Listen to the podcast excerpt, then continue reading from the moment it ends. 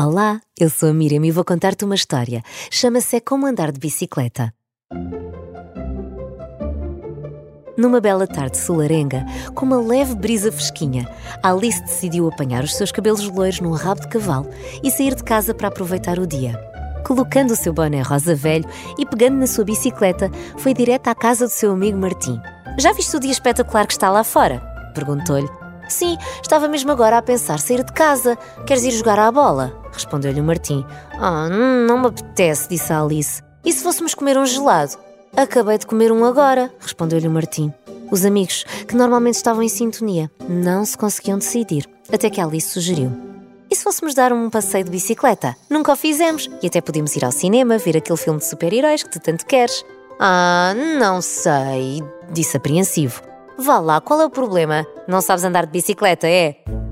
O Martim coçou a cabeça, ajeitou os óculos e nervoso disse: Não sei. Ah, isso é que sei. Aliás, queres fazer uma corrida?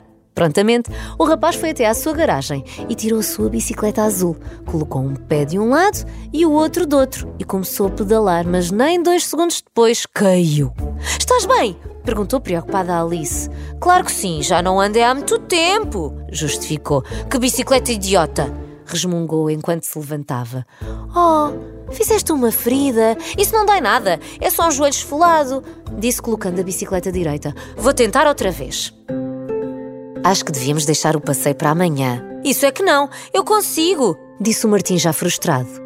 A Alice, que já tinha percebido que o seu amigo nunca tinha aprendido a andar de bicicleta, disse-lhe: não tens de te preocupar, eu também demorei a aprender e só com muito treino e alguma ajuda é que consegui. Ajuda? Eu não preciso disso, sou capaz de fazê-lo sozinho. Se tu dizes.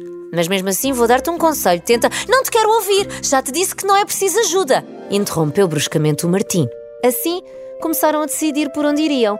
Primeiro passariam pela plantação das abóboras, depois atravessariam a Rua dos Mirtilos e, por fim, seguiriam pela Estrada dos Mochos, chegando assim ao cinema da cidade. Vamos lá! disse o Martim, soprando os seus cabelos ruivos da testa. Porém, assim que iam começar o passeio, o Martim caiu mais uma vez da sua bicicleta. Desta vez, ferindo a sua mão. Ouch! Assim não pode ser, Martim. Tens de me deixar ajudar-te. Não é só mais fácil, como divertido, disse a Alice assertiva. Contrariado, lá acabou por ceder. Está bem, está bem. Então fazes assim: sentas-te e não olhas para baixo, sim? Costas direitas e o olhar sempre para a frente, tentando manter o máximo de equilíbrio possível.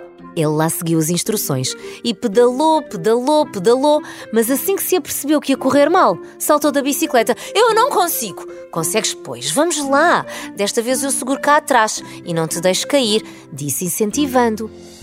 Ajeitando a sua t-shirt, o Martim lá subiu para a bicicleta, fez tudo o que ela lhe tinha dito e, quando eu por si, estava a andar rápido e bem. Estou a conseguir, estás a ver? perguntou eufórico. Como não obteve resposta, olhou para trás e viu a Alice a acenar, muito sorridente. Olha para a frente! gritou ela. Lado a lado, lá foram pedalando devagar, aproveitando o tempo bonito que estava. Ainda chegaram a tempo da última sessão da tarde.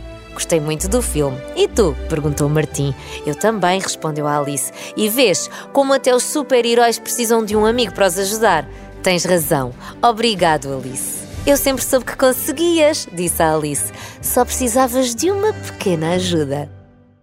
Agora espero que durmas bem e que tenhas bons sonhos. Ai, deixa-me perguntar-te: gostas de aventura e mistérios para resolver? Então vais adorar a próxima história que eu te vou contar. É a história de dois irmãos que têm uma vizinha muito misteriosa e que vão tentar descobrir coisas sobre ela. Até ao próximo episódio.